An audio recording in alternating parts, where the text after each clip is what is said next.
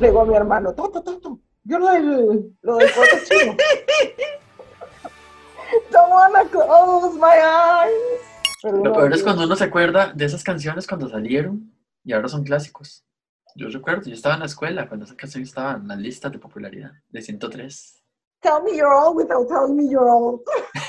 En ese año, 1998, fue esta, I Don't Wanna Miss a Thing.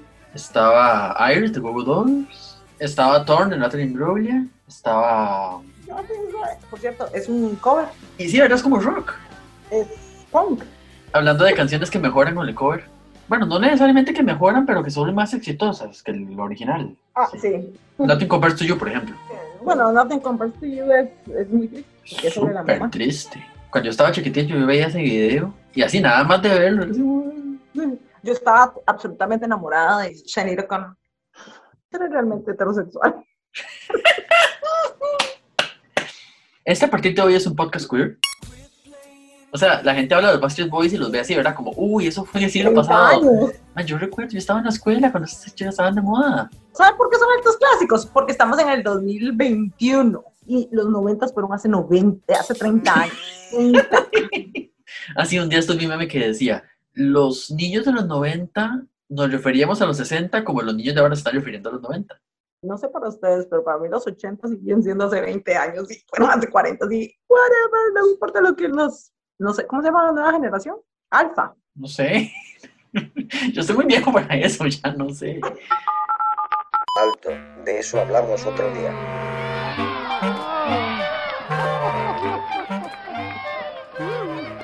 Hola Maye. Hola, Mosky. Hola a todos.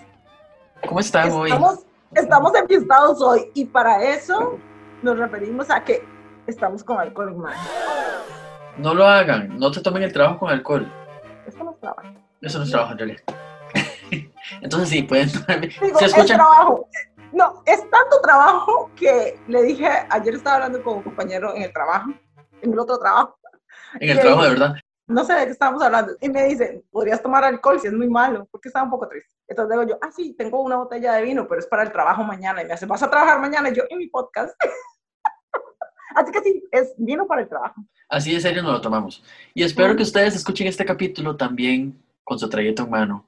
Porque ya, ¿de qué vamos a hablar hoy? ¿De qué hablamos hoy? Cualquier cosa. Ah. Me ha herido recatándose en las sombras, sellando con un beso su traición. Los brazos me echó al cuello y por la espalda partióme a sangre fría el corazón. Y ella prosigue alegre su camino, feliz, risueña, impávida. ¿Y por qué? Porque no brota sangre del herido, porque el muerto está en pie. Vamos a hablar de poesía. No, vamos a hablar de música. Pero Pero ¿de qué música vamos a hablar? Esta es la cuestión. Una de las cosas que a mí me ha impactado mucho al venir a Estados Unidos es la percepción que tienen los estadounidenses sobre el fuego latino, ¿verdad? Sobre lo dramáticos que somos los latinos. Obviamente todo mediado desde la televisión Claro, y especialmente las telenovelas de, mexicanas. de las novelas. Sin embargo, cuando yo hablo con ellos, yo soy súper histriónica, súper dramática y hago efectos de sonido y la entonación y bla, bla. Entonces, obviamente, yo les hace mucha gracia y yo me pongo a pensar, yo estoy siguiendo con este estereotipo, pero ¿de dónde viene este estereotipo? Y yo creo que viene mucho de la música. Y no Estamos- solo eso, sino también la forma en que nos relacionamos con el amor y la forma en que nos relacionamos con el romanticismo. Yo siempre he dicho que soy una romántica, pero cuando digo que soy una romántica no me refiero a flores, rosas, eh, paseos por la playa de la mano, viendo el atardecer, ¿verdad? No, sino romanticismo literario del siglo XIX, como el poema con el que empezamos que es este romanticismo que nos hace querer sentirnos destruidos después de terminar una relación, o que esta persona que amamos es todo en nuestra vida y se convierte en el foco, que es el tipo de romanticismo del que habla la música plancha. Me encanta Y la no plancha. sé si- ¿Ese es un término generalizado en Latinoamérica o es solo como en Costa Rica? Más o menos, o sea, sí se entiende la noción, pero creo que no se le dice plancha. En algunos países sí. O sea, yo recuerdo cuando estuve en Colombia, fui a un bar de plancha y le decían plancha. En Colombia sí recuerdo. En México creo que no. En algún momento tuve que explicarle a alguien qué era la música plancha, entonces imagino que en México no. Bueno, no sé si en algunos lugares. Explíquenos, Ok, explíquenos qué es la música plancha. Ok, básicamente la música plancha es la música romántica en español de los años... Abarca desde los 70, creo, finales 70, 80, y puede abarcar incluso los 90. Sí. Y básicamente es la música que escuchaban nuestras madres y o personas con las que convivíamos en esa época mientras planchaban la ropa, mientras hacían el quehacer, mientras... Exactamente, la música que se ponía en la radio romántica de moda en esa época. La música que sonaba en todas partes y la música con la que se canalizaban todas las emociones que tenían que ver con el amor, el desamor, el despecho, la idealización, el romance, el- la pasión, el deseo, o sea, todas las sensaciones se canalizaban a través de esa música. Eran letras apasionadas, eran melodías pegajosas, eran éxitos de los artistas del momento que sonaban y sonaban y sonaban en la radio, la gente llamaba a pedirlas en la radio, las grababa en cassettes. Las parejas se nos dedicaban. Y es que esperemos Mm. para escuchar canciones plancha para entender lo que estábamos dedicando. Y toda esa música tuvo un gran impacto en nosotras y nosotros, niñas, niños, niñas de los 80s y 90s, que ahora somos treintones y treintonas. O al menos es nuestra percepción, nuestra hipótesis, que la forma en que nosotros comprendemos el romanticismo y la relación de pareja están muy mediadas por los mensajes que consumimos desde la música y desde la televisión. Pero en específico queríamos hablar de la música porque primero, somos fans, somos fans. Nos Pero encanta la además también justamente porque eso es contenido mucho más fácil de consumir, son tres minutos y medio, cuatro minutos, y el mensaje llega, o sea, uno lo canta con emoción y compasión. Y queda en el inconsciente, porque incluso cuando uno estaba niño uno escuchaba las canciones y no procesaba obviamente qué estaban diciendo, o incluso uno escuchaba la letra y hasta la repetía, ¿verdad? Se la aprendía y la cantaba, y uno no entendía a lo que se refería cuando decían ciertas cosas. Las viene a entender cuando ya no es grande y uno entiende ya qué significan las cosas. Pero esos mensajes se quedaron ahí, y después ahora uno los lee con otra luz y con otro contexto de vida, y uno dice, wow. No, que fue exactamente lo que me pasó a mí y por eso le dije a Mosco, Mosco, hablemos de esto. Queremos hacer una relectura apasionada, como se debe, de ciertas canciones que nos han marcado la vida. Bueno, yo estaba escuchando música en YouTube, poniendo un playlist y puse una canción de Cristian Castro que se llama No Podrás. Fue la que inició el playlist. Y entonces, entre las canciones, porque es random, estoy yo no poniendo atención porque no recuerdo qué estaba haciendo, pero no estaba poniendo atención y de repente empiezo yo a cantar. Y tú te crees valiente porque pegas un grito y me haces callar delante de la gente. Y yo, what? Eh, ¿qué acabo de decir? Entonces me quedé como, ¡wow! ¿Qué acaba de pasar? Entonces, claro, ese está mae hablando de vos sos valiente porque ejerces violencia verbal en público hacia mí, ¿verdad? Pero sí. claro, nosotros no procesamos eso hasta que desde nuestra adultez entendemos qué eso significa. Pero ¿qué es lo que entendemos en la infancia y en la adolescencia? Que eso es normal, que eso es una muestra de amor, que eso es una Claro. muestra de pasión que la pasión encendida es realmente lo que es amor. Claro. Y que si no se siente así, no es lo real. Sí, claro. Y muchas mujeres de esa época justificaban estar en relaciones que las estaban destruyendo porque la canción decía,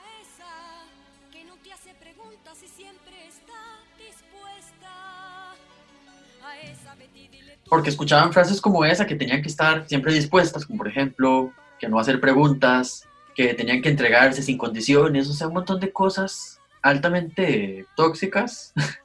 bueno, que ahora reconocemos como tóxicas porque ya hay también otro nivel de conciencia, pero en esa época no. Y por supuesto, no es que la música plancha sea la causante de las Exacto. relaciones tóxicas. No estamos condenando ni cancelando nada, aclaramos. No. Simplemente queremos abrirnos y hacer, como dije antes, hacer otra lectura, con Sí, otro tipo, con, con otros insumos que no teníamos tal vez en ese momento, pero también para entender nuestra cabeza ahora y, y muchas cosas que nos están pasando que pueden ir por ahí.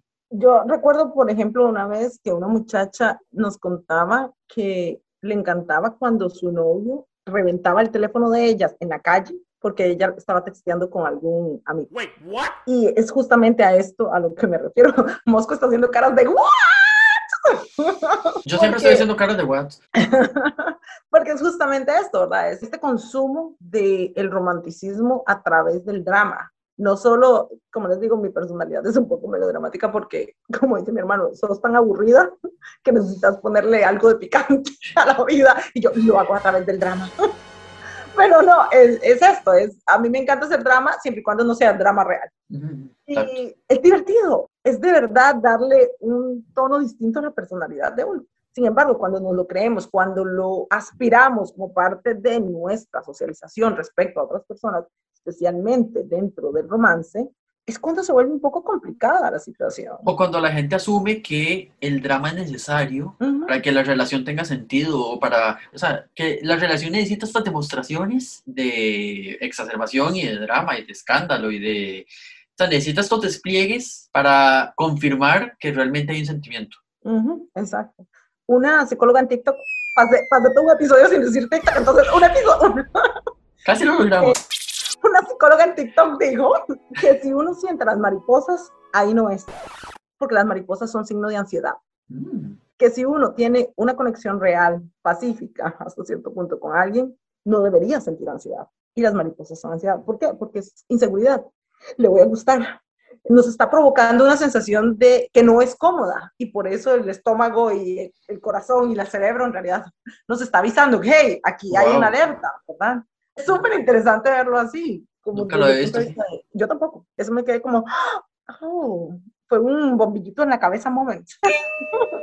como, claro, es cierto, cada vez que yo he sentido maripositas en el estómago, ha sido porque estoy a punto de exponerme a una situación que me hace sentir ansiosa. Hablar en público, ir a pedir un permiso hacia mi jefe, que yo sé que me pueden rechazar, a alguna reunión importante. De hecho, ahora tengo tan entrenado a mi jefe, qué lindo él, que cada vez que necesita hablar conmigo, me dice, podemos hablar, no es nada malo. Siempre de una vez, porque yo ya le dije a él que cuando él me dice, podemos hablar, di, yo no espero que mi jefe necesite hablar conmigo, entonces me estresa mucho.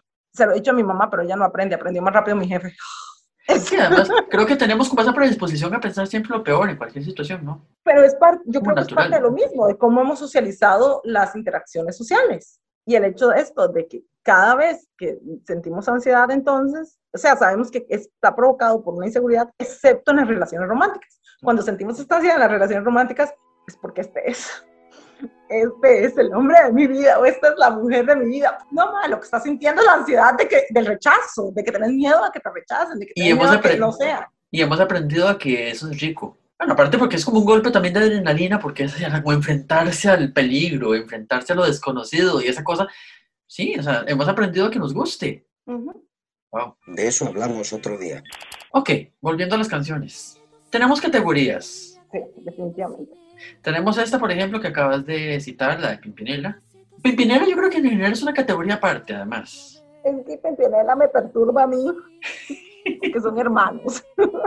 El momento en que te das cuenta que los y Joaquín son hermanos. Uno Porque, queda traumado por vida. porque cuando estás niño, asumís por default que son pareja, por supuesto son pareja. Y cuando es, ah, no, es que son. Porque son la pareja más exitosa de la música en los ochentas. O sea, la forma en que ellos se cantan el uno al otro es obvio que ahí hubo algo. Y luego uno se da cuenta, sí, lo que hubo es que son hermanos se conocen de todavía y uno es como, "Ay, necesito un baño con cloro. Sí, ellos lograron encapsular de una manera increíble lo que son las relaciones tóxicas Totalmente, totalmente. A esa que la mencioné hace un rato, Olvídame, pega la vuelta, todas esas me encantan porque no solo lo que dice, sino la pasión con la que lo dice. Es la interpretación, totalmente. Exactamente, Y uno ahí se está el valor. abstrae en esa interpretación y por eso es que nos creímos todos que eran pareja. Y uno además que es histriónico y que le encanta el lip, a mí me encanta hacer lip sync. O sea, vos me llevas a un Sí. karaoke y lo, lo hicimos cuando estábamos en la universidad, íbamos a karaoke. No vamos a hacer de este episodio un karaoke porque no queremos torturar a todo el mundo, pero ajá. Bueno, en nuestros tiempos universitarios íbamos a karaoke 88, célebre. Uh, Y no sé si recordás que yo nunca cantaba al frente. no, Yo siempre hacía los coros en la mesa, hacía la interpretación, el drama en la mesa. Eso me encanta, esa ha sido mi vocación siempre. Yo soy de lip sync, yo soy una persona de lip sync.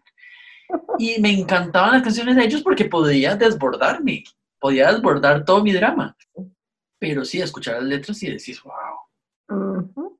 Otra relación que a mí me parece súper curiosa, y mi hermano y yo, mi hermano también es fan de la música plancha, no dejen que él sepa que yo dije eso. De una de las relaciones que es súper curiosa es la de Amanda Miguel y Diego Verdaguer. Ellos sí son esposos en la vida real. Sí. Y sus canciones también son súper, súper dramáticas, de ruptura, que es principalmente el tema que, que da de dónde agarrarse, ¿verdad? Ahora, eso es como que mucho en la plancha argentina, ¿verdad? Entonces estamos viendo ahí como un patrón. Sí. La plancha argentina está totalmente abocada al despecho y al, Y a la venganza y al, y al drama total. que creo que viene mucho de la tradición italiana, porque además muchos argentinos se dedicaron a traducir las Ah. canciones de los italianos Claro. para el público latino. Claro. Y muchos italianos empezaron a traducir sus canciones para el público latino y la entrada fue el, el mercado argentino. Pero bueno, en el caso de Amanda Miguel, mi hermano y yo siempre hacemos el comentario de que Amanda Miguel canta, él me mintió, no me amaba, nunca me amó. Y entonces dice, mentiras, todo era mentiras, los besos, las rosas. Y luego tenemos a Diego Verdaguer por el otro lado cantando, Que sufras más. ajá, Que exacto. sufras más de lo que yo sufrí. Que amor, calor, mendigues por. No, pero a mí la frase, la frase que me mata es quiero verte llorando. ¿Cómo es? Quiero que vuelvas llorando a golpear a mi puerta. Que Dios me dé fuerzas y pueda no abrir. Porque además es eso, ¿verdad? O sea, el amor es tanto que probablemente me voy a ver tentado a recibirte de nuevo a pesar de que lo único que quiero es que sufras más que yo.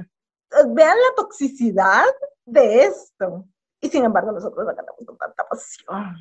Es como el, el corito que le ponen, ¿verdad? Las chicas. Que sufras Así además, insisto, amamos esta música y por eso es que estamos hablando de ella con tanta emoción, a pesar de que. Pero entonces mi hermano siempre me dice, qué complicado estar en esa relación. Y yo, ellos se ven que se aman demasiado. Y la hija, que, que también canta, Ujú. él dice que no, que ella recuerda haber crecido en una familia muy amorosa. Ah, sí, pero la hija también canta así despecho. Yo lo que he escuchado la hija no es tan, ¿no? No. ¿Verdad? La he visto cantar con ellos, entonces ahí como que hace los coros o, o el dueto con la mamá cuando toca las partes de la mamá. Sí, Porque sí. Volveré, que también te digo, ¿verdad? Eh, Amanda Miguel es la que hace la parte femenina de Volveré. Ah, mira. Que obviamente es una canción en donde él le está diciendo a ella que lo espere, que él va a volver. Sin embargo, no hay fecha de vuelta, queridas, no hay tiquete de regreso. Volveré. es muy curioso. E, e insisto, para mí el problema es justamente cómo vemos esta necesidad de que existan esas emociones dentro de, de las relaciones, que son las mismas emociones que están reflejadas en el romanticismo literario del siglo XIX. Este amor que lo arranca todo, este amor que vale la pena morir por y que no vale la pena vivir sin él, que nos hace volvernos un poco tóxicos en, en las relaciones. Ahora que decís no vivir sin él, recuerdo esta, justamente que se llama Sin él, de Marisela, Ajá. que dice, no quiero esta vida, no sé qué hacer. Sin él no la puedo entender. Exacto. O sea, ¿qué nos Básicamente. Sí. Volviendo a lo que decíamos la otra vez de las medias naranjas que están buscando su otra mitad, que lo hemos mencionado en varios capítulos, vayan, escúchenlos. La tipa se le va al hombre, que encima no tuvo toda su vida, o sea, ella vivió algunos años, no sabemos cuántos años tenía ella en su momento, vivió bastantes años de su vida sin él. Él llega, no sabemos cuánto tiempo estuvo, pero posiblemente no fue mucho. Especulando, No, posiblemente fueron meses, un par de años a lo mucho. Él se va y ella ya no puede vivir sin él. O sea, ella ya no sabe qué pasó en los 20 y resto, 30 y resto. En el tiempo que haya pasado antes, ella no sabe ya. Un- o sea, se reseteó. ¿Qué pasa? Y esto todo sin incluir todas estas canciones de hombres entre 35 y 45 años que le cantan a adolescentes, Sí. Estoy recordando 40 y esto. 20. Uf. No quería llegar a José José todavía, pero. ¿Sabes de cuál estaba pensando también? ¿Cuál? Es que no recuerdo de quién es. Qué torta. Esa no la busqué. Deme el ¿sabes? pedazo y probablemente No tengo edad. no, no, no sabe. Deme el fragmento de la canción. Oye, respéteme. No tengo edad, no tengo edad para amarte. Creo que se llama No tengo edad. Eh, vamos a ver. No tengo edad ni por venir, me acuerdo de la Facundo. No soy de aquí, ni soy de allá. Pero básicamente es eso, no tiene edad para amarlo, ma, es menor de edad. Es una niña. Ajá, ajá. No no le está, no no le está per amarte, no no le está per uscire sola que con te. Esto es interesantísimo. Las versiones en italiano siempre son peor que las versiones en español. Claro. Many tic tacs later.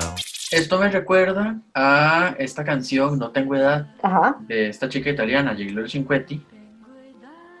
Es prácticamente una niña diciendo, no tengo edad para amarte y no está bien que salgamos, deja que viva este amor pero ahorita no. O sea, ella se proyecta como, este es el ideal de mi vida, sos el amor de mi vida, quiero vivirlo con toda la intensidad y con todas esas mariposas y esa cosa, pero todavía no, porque no tengo edad. Ahora, en esa Mi parte en- favorita es cuando acepta que no tienen de qué hablar porque él sabe más cosas que ella. ¡No,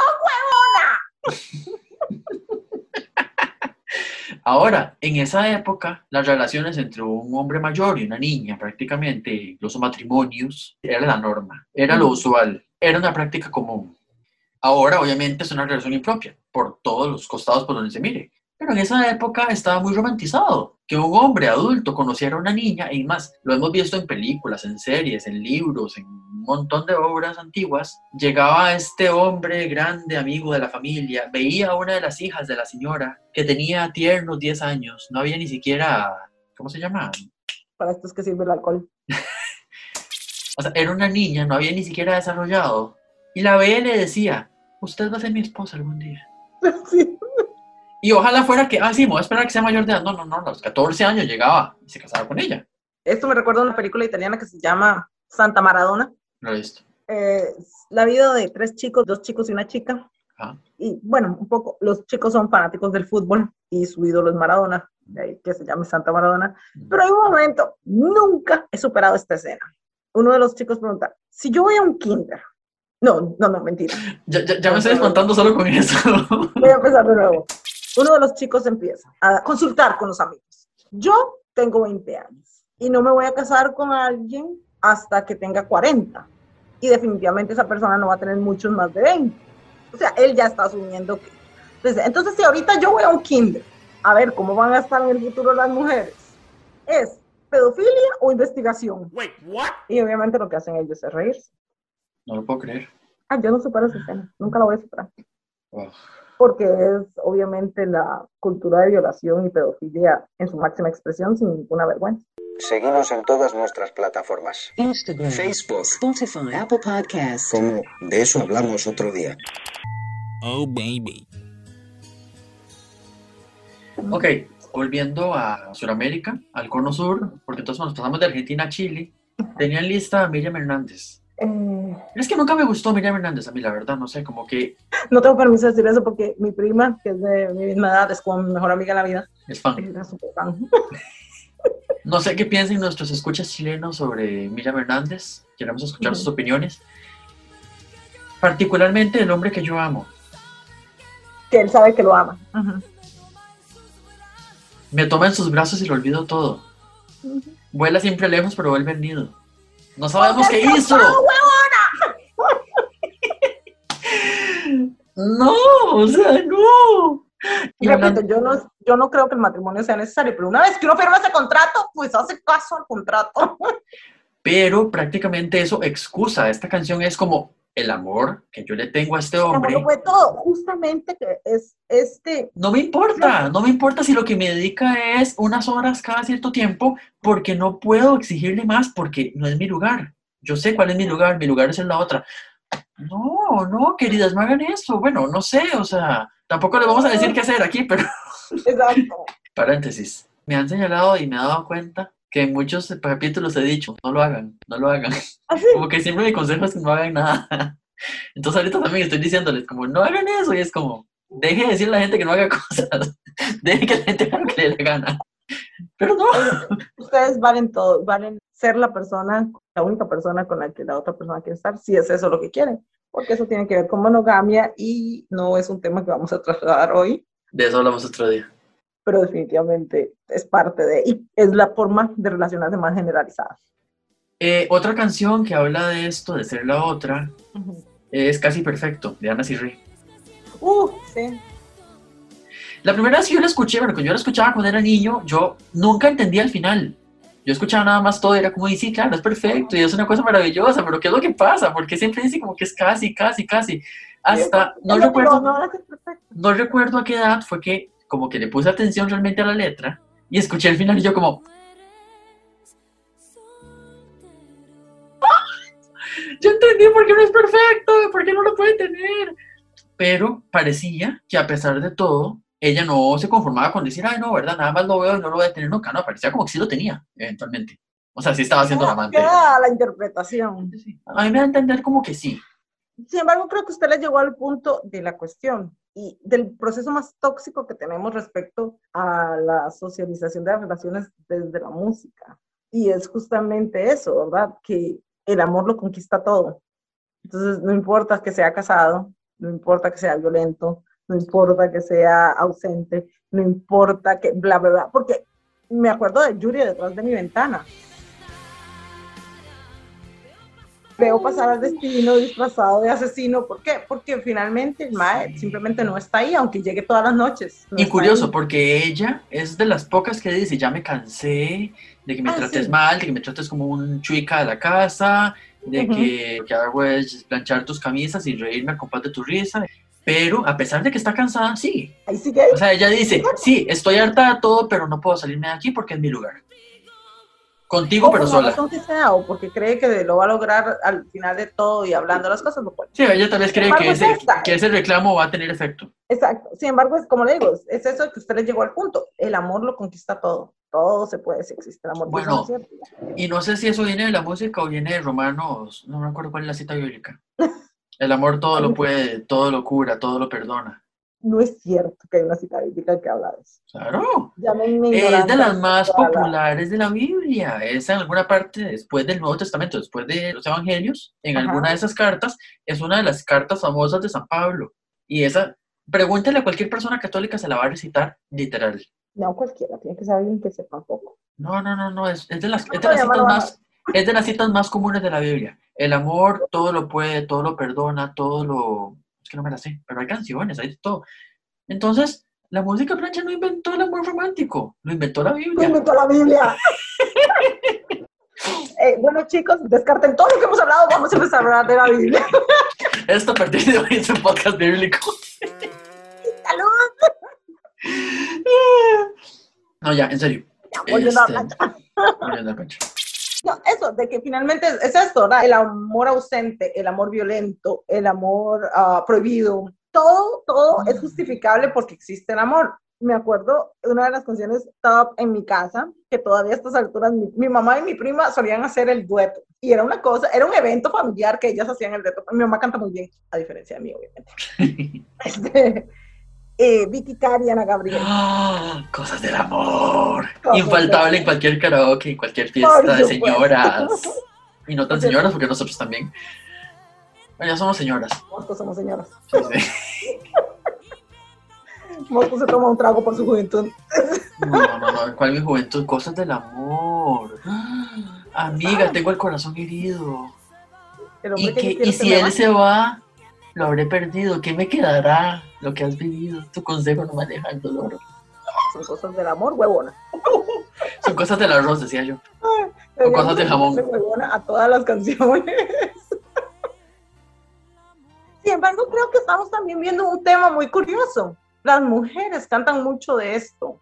Sin embargo, los hombres, las temáticas de los hombres no son Ah, no. el amor perdido o el amor imposible, son más sobre, bueno, relaciones impropias, como habíamos mencionado, y también con traición. O sea, los hombres son traicionados. Ah, sí, claro, ellos pobrecitos. Siempre la mujer es la mala. Exacto, el complejo de víctimas, de víctimas de la música. Y que creo que es muy común también verlo ahora.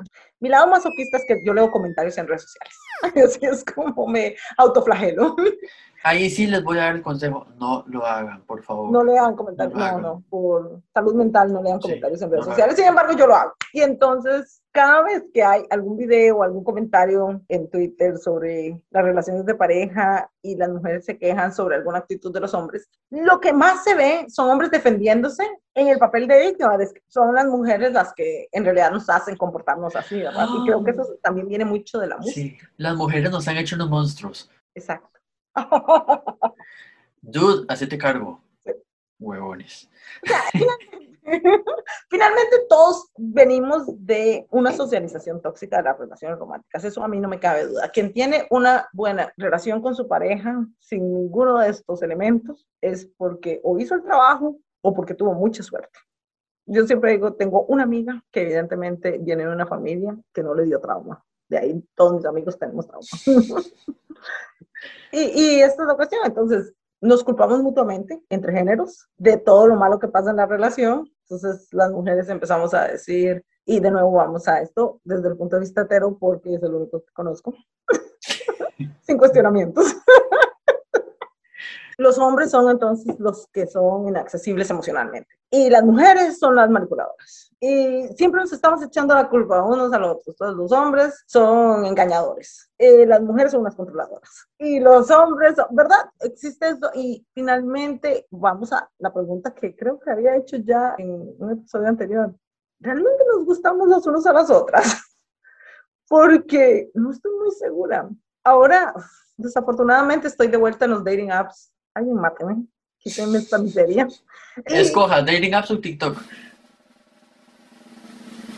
Difícil decisión. Dejémosla tener TikTok, quitémosle las apps. Todo el mundo dice que TikTok le sirve a ellos como dating app y a mí, a mí ni siquiera me sirve como entretenimiento sin adicción. Pero bueno, estoy de vuelta a los dating apps y he visto últimamente, tomen en cuenta que yo estoy en la zona de Filadelfia y mi círculo alrededor de Filadelfia es de 5 millas alrededor, para no irme muy lejos porque qué pereza manejar. Entonces, hay un montón de hombres que tienen fotos con otras mujeres en sus perfiles de dating apps, lo cual para mí es súper confuso porque no entiendo cuál es el objetivo de ellos. Pero específicamente hoy me topé con uno que tenía este par de modelos a la par y las chicas están todas sonrientes y vestidas iguales, por eso sé que son modelos. Y abajo tenía otra que le estaba dando un beso en la mejilla, otra chica, diferente a las otras dos. Y yo me quedé viendo el perfil y yo dije, este perfil es para otros hombres. Este no es un perfil para mujeres. Ninguna mujer que está buscando una pareja va a decir, este es el hombre ideal porque todas las mujeres le ponen atención. Eso es un perfil para hombres. Es un perfil que le dice a otros hombres, madre, yo las tengo a todas. Eso no es un perfil para mujeres. ¿A quién están buscando impresionar los hombres? A otros hombres. Pero, bueno, no sé qué app sea esta, pero por lo general, por ejemplo, vamos en Tinder, que la gente pone, yo soy hombre y busco mujeres, yo soy hombre y busco hombres. Entonces, si lo que querés, o sea, si se supone que sos tan heterosexual y vas a poner soy hombre y busco mujeres, tu perfil no le va a salir otros hombres, entonces, ¿cómo lo vas a impresionar? Estaríamos hablando de eso, si fuera Facebook o algo así, yo digo, ok, bueno, si estás exhibiendo tu capacidad de ligue o tus habilidades a otros machos para imponerte dentro de los machos, pero en una app de ligue no me hace sentido no estoy diciendo que el objetivo de él haya sido tratar de atraer a otros hombres. No, no, no, no pero digo que tampoco lo van a ver. No, no, no, pero su planteamiento es desde qué impresionaría a alguien, ¿verdad? Y entonces pone, pone fotos con chicas, lo cual hace que simplemente uno le des a la izquierda. Claro. Porque a menos que usted sea una persona que está buscando diversión con parejas, lo cual también he encontrado. No, no, y es que he encontrado. claro. Somos una pareja que está buscando diversión con una tercera persona. De eso hablamos otro día. y es totalmente válido. Pero la cuestión es esta: si no es eso, si es un hombre heterosexual buscando pareja y lo que pone son fotos de ellos con otras chicas, uno le va a dar a la izquierda inmediatamente. Así, no hay ni un segundo de cuestionamiento ninguna mujer, se los digo de una vez a todos los uh, hombrecitos que nos están escuchando y que ponen fotos con otras chicas para que sepamos cuán irresistibles son, ninguna mujer ve a un hombre con otra mujer y dice, este hombre que no está disponible es el mío. Ah, qué horror. Pero bueno, como siempre ya me separé del tema, así que volvamos a, a la música plancha. Volviendo a la plancha. Volviendo a la plancha. ¿Qué nos falta? Ahorita que estábamos hablando de esto, de la pasión que implica y del peligro que implica ser la otra. Pensé con mi cara tan lavada de Kiara. De Kiara yo tengo dos. A mí, a mí desde niño, con todo lo gay que era, y no lo sabía posiblemente, a mí me encantaba Qué Bello. Y me encantaba el video donde ella salía, sí, muy sugerente, muy seductora. En su, exactamente. En, perfecta. Y sí, era mi Venezuela. Sí. Con todo lo que eso implica, porque de verdad es una industria de fábrica. Venezuela es diferente a ser cualquier Miss. Exactamente, es una, es una, fábrica de mujeres bellas. Sí. Pero la cama de Satín y ella ahí revolcándose en la cama y siendo sensual y esa voz que tiene. Y no sé, no sé, yo no sé, yo veía ese video cuando estaba niño y me encantaba. Y seguramente mi mamá y mi papá decían, uy, este chiquito le gusta mucho a las mujeres. Le gusta Kiara. le gusta Kiara. Y yo como, y lo que quería era estar ahí, era también haciendo, no sé. Pero bueno, el punto es que a mí hasta la fecha me encanta esa canción, pero con mi cara tan lavada es súper fuerte porque es el otro tono, ¿verdad? Es como, sigo dándote el gusto, entre comillas, pero no te estoy dando el gusto porque ya no siento ni mierda por vos. Es que, o sea, es súper fuerte lo que dice. Le es está como, dando donde más le Tus duele. caricias no me llegan a los huesos. Ni hay corriente en tus labios tan traviesos. Tú tan payaso y siento no me desarmas. Exacto, es como. Ni el Viagra te ayuda. Técnicamente. Sí, entonces es eso, ¿verdad? Le está dando por donde más le duele. Sin embargo, yo le doy props a Kiara, Ujú. Porque yo creo que Kiara es una. Claro, ella es muy noventas. Más finales de los Pero sí 80, creo- principios de los 90, sí. Creo que sus canciones sí son un poco más, dentro del contexto, empoderadas. Ujú, Cierto. O sea, ella era una mujer muy empoderada de su sexualidad, definitivamente. Eso se puede ver en sus interpretaciones, porque, como decimos siempre, era muy sensual. Un día estos hablaba con mi hermana, porque ahora los chicos en TikTok les ha dado por hablar así, ¿verdad? Todos como. ¿Serio? Entonces, hay mucha burla al respecto. Y ella me dice, no entiendo por qué se burlan. Y yo, "Es que imagínate que todos empezáramos a hablar así. O sea, es muy ridículo. Pero bueno, ya la cantaba. un poco. celos de hombre. Y aparte la canción súper estuvo porque era así como con la voz así sexual diciendo que me preparas un té. Una de mis canciones favoritas, gracias. Cada vez que tomo té me acuerdo de Kiara. Gracias, Kiara. Amo, amo Mío con Guillermo Dávila. Tesoro mío. Sí, sí. que es preciosísima porque habla de cómo se encontró con el ex y no le quiere decir porque el ex le movió todo. Evidentemente no era el de con mi cara tan lavada. Y hablando, Ah. yo creo que también es de Venezuela, una que nos ha marcado para toda la vida, Rudy de la Escala. Que quiero preguntarte una cosa. Ah, bueno, sí, es que también hablamos de amores prohibidos antes, ¿cierto? Ujú. quiero preguntarte una cosa, seriamente. Dígame. ¿A qué edad te diste cuenta quién era Rudy de la Escala y que era hombre? Fue joven porque vi el video. Pero sí, por mucho tiempo, mientras solo escuchaba la canción, pensaba que era una mujer y luego vi el video y tuve ese conflicto de, oh, oh, oh. Claro, eh, estamos hablando de nuestro contexto en los 90, donde el no binario no existía. ¿verdad? En, en el 90 era hombre o mujer. Ahora obviamente vamos a decir, sí, de la Escala era no binaria, evidentemente. Y no tenía por qué calzar en un, en- en un esquema u otro, pero en ese momento, para uno niño era, ¿qué está pasando? Pero Ujú. más allá de eso, la canción... Wow, ¿Por qué será que los amores prohibidos nos ponen locos tan fácilmente? ¿Por qué será que cuando hacemos el amor nos... ¿Cómo es? Nos comemos No vivos. nos comemos Que no nos importa si tenemos miedo, Nos tenemos dueño. si tenemos dueño. ¡Oh! Peor. Ay, no me acuerdo ya. Por algo son prohibidos porque tienen dueño. Sí, es curioso porque también esta es una temática, como decíamos, es más femenina eh, dentro de la música plancha. Exacto. Y por eso era que Rudy de la Escala también confundía, no solo por el hecho de la voz, sino porque uno decía, Exacto, porque esto obviamente es la mujer que está cantando y diciendo mi amor es prohibido, pero no. Ajá, Rudy de la Escala, gracias por abrirles el espectro tan pronto. sí, de verdad. un Rudy de la poco. Escala fue un pionero. Y hablando de pioneros, hablando de leyendas, uno de los reyes de la plancha, el rey de la plancha, José José. Juan Gabriel. ¡Ah! Juanga. O sea, mi canción, que es un poco como broma, un poco como la menor de mis propias heridas cuando me siento muy soltera y abro mis dating apps otra vez. Es- Yo no nací para amar. O sea, ese es mi himno, queridos, porque nadie nació para mí. La canción es curiosísima porque lo que empieza es hablando de él cuando tenía 16 años. Entonces, es esta ansiedad adolescente de todo el mundo se está emparejando menos yo. ¿Qué pasa conmigo? Es que yo no nací para amar a los 16 años. No, y por supuesto, todas las personas aplican la canción porque todas las personas dicen, sí, yo no nací para amar, yo no me merezco el amor. Pero también uno la escucha actualmente y uno piensa en el contexto de Juan Gabriel. Juan Gabriel realmente lo que estaba diciendo es, yo no puedo amar porque el objeto de mi deseo, el objeto de donde yo pondría mi amor, está prohibido. No me va a corresponder.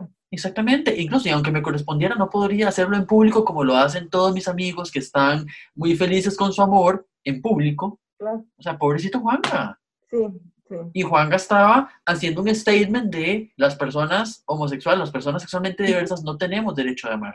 Exacto. Claro que nadie en esa época lo veía así Claro. porque Entonces, claro, ¿no? ahora todos nos apropiamos y todos le podemos cantar porque al final es universal. El sentimiento es universal, Juanga es universal. Juan es universal. De hecho, a mí me hace mucha gracia porque mi hermano siempre usa una frase célebre del hombre. Yo lloro mucho y entonces cada vez que alguien me pregunta, ¿y sos llorona? Mi hermano de una vez vuelve a lo que se ve, no se pregunta. pregunta. Yo, tengo que- No le preguntaron a usted. Esa es mi frase de vida. bueno, a ver, también recordando un poco, haciendo flashback. Flashback. Flashback. Vos recordás, por ejemplo, cuando estábamos en la universidad y nadie sabía qué pitos tocaba yo. Yep. ¿Queremos contar toda la historia o no? No, no, no, no, no, nada No, más hacer el- la relación. Por supuesto, todos nos lo preguntábamos día por medio, al menos. Mosco tiene una personalidad súper coqueta, para aquellos que no lo conocen. Entonces, todos asumíamos que era gay, pero siempre pasaba coqueteando con una compa que se llama Daniela. Y, Dani. y Daniela tiene también esa personalidad, creo que todos tenemos un poco esa personalidad medio coqueta entre nosotros, ¿verdad? Porque somos compas, porque sabíamos que no iba a ir más allá. De Claro. alguna forma sabíamos que no iba a ir más allá, pero incluso entre nosotras, coqueteamos entre nosotras, o sea, es una cuestión ahí como, Yo siento que Dani y yo implícitamente todo el tiempo lo tuvimos súper claro que era un juego. Ajá, O sea, era súper obvio, pero no para todo el mundo era tan obvio.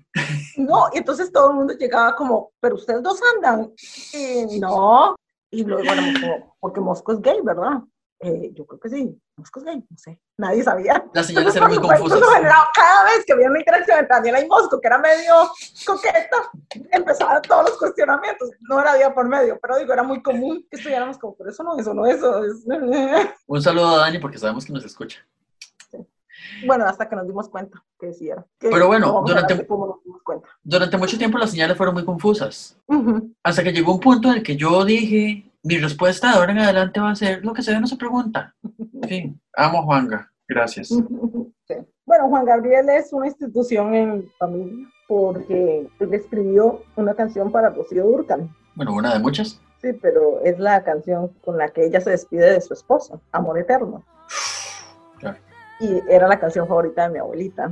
Entonces, mi mamá, insisto que tiene muy buena voz, le cantaba a mi abuelita como si estuviera en concierto de Rocío Durcal la canción. Y mi abuelita lloraba escuchando a mi mamá cantar Amor Eterno. Era todo un evento. Entonces, para mí esa canción siempre va a ser muy especial porque está totalmente ligada a mi abuelita y fue escrita por Juan Gabriel. Entonces, por eso Juan Gabriel siempre tendrá un espacio en nuestra vida. Claro. Y hablando de Rocío Durcal, costumbres. Mm. Me encanta. Yo tampoco tengo nada que sentir y eso es peor. Ácido. Es que ese, es el tema, ¿verdad? Las mujeres se iban por ese lado, del despecho, de- del desamor, de los amores imposibles y demás. Ah. Y no le perdono a José José el 48. Pero ya dijimos Yo- que José José, no vamos, no vamos a entrar en José José porque, ¿Por qué? no digo yo, porque ya es como muy heavy, ¿no? O sea, José José es para llorar de verdad ya como, o sea, no con dos cervezas, sino como con tres litros de ron. Whisky. Ahora que me acerco a los 40 peligrosamente, me pongo a pensar en que uno no tiene absolutamente nada en común con una persona de 20 años. Absolutamente nada. Yo tenía en mi trabajo compañeros entre 23 y 28 años, con los que me llevo, me llevaba, porque ya casi ninguno está, entonces súper bien. Y bromeaba con ellos, y me ponía a hablar con ellos, y había varios chiquillos súper inteligentes, pero así es como los veía yo, como chiquillos. Y estaban entre 23 y 28, no 20. Y también pasa que nosotros, no es que somos inmaduros, pero nosotros no nos consideramos, uy, sí, ¿verdad? Somos el, el alto exponente de la adultez. O sea, nosotros realmente mantenemos mucho nuestra juventud y nos mantenemos también un poco por nuestra formación y por nuestro contexto profesional, nos mantenemos muy cercanos como a las nuevas tecnologías, que a las redes sociales, que eso. Ahora, lo de si mantenemos la juventud o estamos en negación está en discusión todavía. Pero de que nos mantenemos actualizados con la juventud porque nuestros trabajos siempre han estado ligados con ese público, sí. Eso es verdad. Exacto. Entonces, nosotros tal vez podríamos tener algún cierto nivel de conexión, pero a nivel de amistad tal vez, o a nivel como una cosa más casual. Pero yo me pongo a pensar, gente que está como con su adultez asumida entre los 35 y los 40, porque ya mucha gente está como con su adultez ya muy, muy consolidada, Ujú. que pueden tener No, en no, serio en común con un niño de 20, No tengo idea. que les chupan la juventud, básicamente. Por el tipo de sociedad en la que vivimos, que es súper patriarcal y sexista, y los hombres generalmente tratan de ir por mujeres más jóvenes por diferentes cuestiones, porque les da estatus social, porque son más manipulables desde el punto de vista de que, como decía la italiana, ellos saben más. obviamente hay como una cuestión de poder, una dinámica de poder muy, muy evidente. Claro. Cuando una mujer en sus 40 se mete con un hombre joven para una relación formal, no estoy hablando de únicamente diversión. Ahí es donde yo digo, en realidad no, yo no entiendo qué pasa, porque no es lo común, digamos, o sea, no está establecido dentro de las dinámicas de poder normales. Y de nuevo, normales vamos con la norma. Ajá. Y entonces no lo comprendo. Como digo, yo tengo contacto con chiquillos mucho por mi trabajo y los adoro como seres humanos, pero no comprendería, no podría. Pero yo creo que de esas relaciones de poder y de esos roles sociales que se asignan a hombres y mujeres, nos da para otro capítulo completo. Uf, sí. Eso hablamos otro día. De eso hablamos otro día. Para terminar, Magic, no quiero dejar por fuera una de las que primero me mencionaste cuando me planteaste este tema, de cuando plancha. planteamos este tema, Eh, la incondicional. vale. Ok, primero, voy a hacer mi intersección antes de que hablemos de la incondicional. Estoy viendo la serie de Luis Miguel Yo no. y como todos quiero saber qué pasó con la mamá, pero eso no es el punto. Odio a Luis Miguel. Toda la vida he odiado a Luis Miguel. Yo por eso no veo la serie, porque no me gusta. Canto las canciones demasiado. o sea, me sé un montón de canciones de Luis Miguel, pero nunca he soportado a Luis Miguel y no sé por qué. Nunca he soportado a Luis Miguel. Entonces, cada vez que escucho la incondicional desde chiquilla, me paraba los pelos esa canción. Porque me repugna la idea de que alguien tome por sentado a otra persona. Es que, a ver, la incondicional la estaba escuchando ahorita detenidamente antes de empezar a grabar. La incondicional es el himno a la friendzone. No existe a Branson. Bueno, Luis Miguel inventó la friendzone, al parecer. Y como nos cae mal, le estamos negando la friendzone, por supuesto. Pero Luis Miguel inventó la friendzone con esa canción. Es como, sos perfecto y todo el asunto. Amiga. Fin.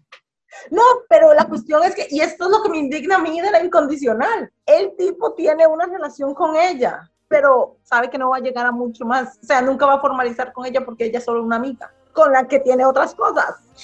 Tu cuerpo de mujer, un par de rosas blancas. Me va a dar una embolia ahorita. Sí. Que, por cierto, Sí, pero básicamente Me- lo que le está planteando es, sabemos que esto está muy apasionado, pero no te lo tomes en serio porque solo sos una amiga. exacto. Pero además el hecho de que la llame la incondicional, Ah, la que no espera nada. o sea, la que no espera nada. Obvio que está no esperando. amar. No sé por qué. Así nada más, ¿eh? Casual. me estalla la cabeza. O sea, de verdad, no comprendo quién se pone en esa posición.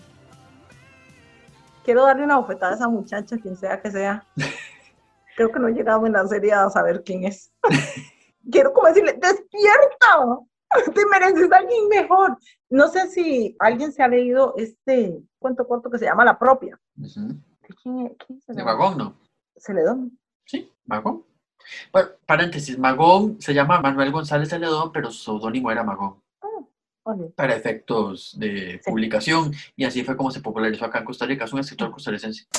Ok, en este cuento, otras de esas cosas que a uno le quedan grabadas en la mente, spoiler, al final cuando la esposa lo visita a él y le preguntan que quién es ella, él contesta la propia.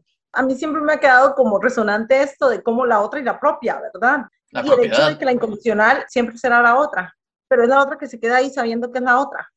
Y eso me irrita muchísimo. Sí. Por eso es que odio a Luis Miguel. Yo odio a Luis Miguel por la incondicional. Llegamos a una conclusión, damas y caballeros. que ahora me va a salvar la vida a mí de por qué odio a Luis Miguel. Odio a Luis Miguel por la incondicional. Hay Este canciones, podcast tiene sentido. Este podcast Aprende sobre mí.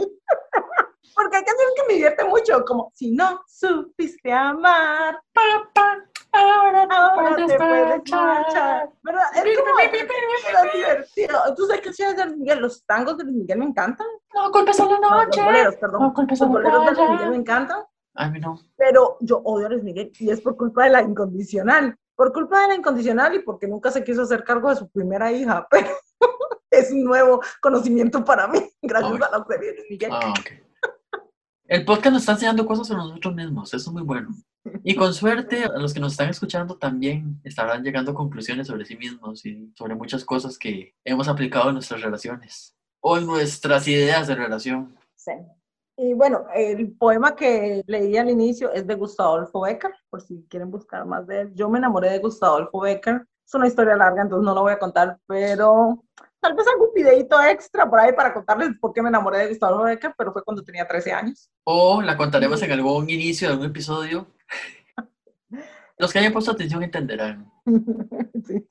Fue cuando tenía 13 años y los invito a leerlo. Es, es muy entretenido. Y ahora como adulta, porque a los 13 años lo veía y yo era como, esto es amor de verdad. Sí, amor tóxico, querida. Es- pero, pero ahora que lo veo es como, el romanticismo literario tenía lo suyo. Y obviamente las rimas son todas lindas. No me gustaban las rimas. A mí no me gusta la poesía. A mí no me gusta el romanticismo, ¿no? Soy amargado, perdón. Nota curiosa sobre Gustavo Adolfo Becker. No sé si recordás que en las rimas y leyendas que uno leía en el colegio, en alguna de las leyendas, creo que era, se citaba a un tal Marqués de Moscoso. No recuerdo. Y fue la primera vez que yo vi mi apellido fuera de mi contexto familiar. Su familia. Exactamente, yo leer un libro y leer que le decía de Moscoso fue como, ¡Oh, mi apellido está ahí! Y ahí fue donde más o menos saqué por contexto que el apellido Moscoso viene de España. No sé en Qué algún bueno. momento habrá llegado, Nuestros traseros colonizados todos vienen de España. en realidad. Se nos acabaron las canciones. No, canciones hay para el rato y de hecho estamos preparando un playlist. Bueno, ya lo preparamos, estamos trabajando todavía a ver si lo afinamos, que les vamos a compartir próximamente. Entonces, búsquennos en nuestras redes sociales Facebook e Instagram como De eso hablamos otro día. para que tengan acceso al playlist de música plancha que estamos armando. Y por supuesto, escúchenos en Spotify y Apple Podcast como De eso hablamos otro día. mm, Gracias por escucharnos, gracias por tenernos paciencia y compártanos qué piensan sobre esas canciones, cuáles son sus canciones favoritas. Uy, sí, sí, cuéntenos cuál canción los ha marcado más. Porque insisto, yo creo que para mí ha sido un poco la incondicional porque me provocó demasiadas emociones. A estas alturas todavía odio a Luis Miguel.